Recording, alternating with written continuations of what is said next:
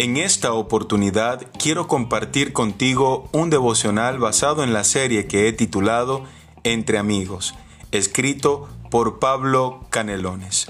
Un plan de gracia. Porque yo sé los pensamientos que tengo para vosotros, declara el Señor, planes de bienestar y no de calamidad, para daros un futuro y una esperanza, dice Jeremías 29:11.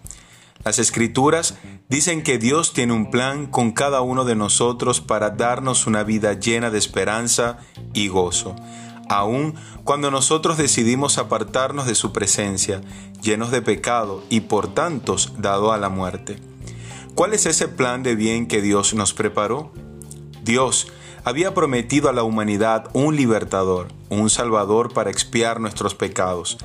La Biblia dice en ti y en tu simiente serán benditas todas las familias de la tierra.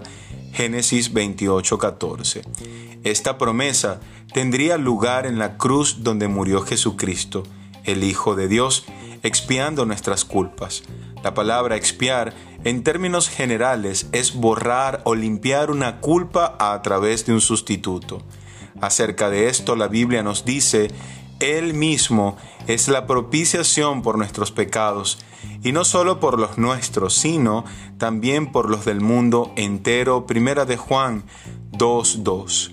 Dios hizo un plan perfecto en la muerte de su Hijo para nuestra salvación mediante la fe en Él, la cual consumó y nos permite entrar en su presencia solo por gracia.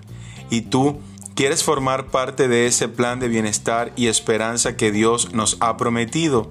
Solo al creer en su Hijo Jesucristo y servirle fielmente con una esperanza paciente, podemos formar parte de este maravilloso plan de gracia. Por tanto, habiendo sido justificados por la fe, tenemos paz para con Dios por medio de nuestro Señor Jesucristo, por medio de quien también hemos obtenido entrada por la fe a esta gracia en la cual estamos firmes y nos gloriamos en la esperanza de la gloria de Dios. Romanos 5 del 1 al 2.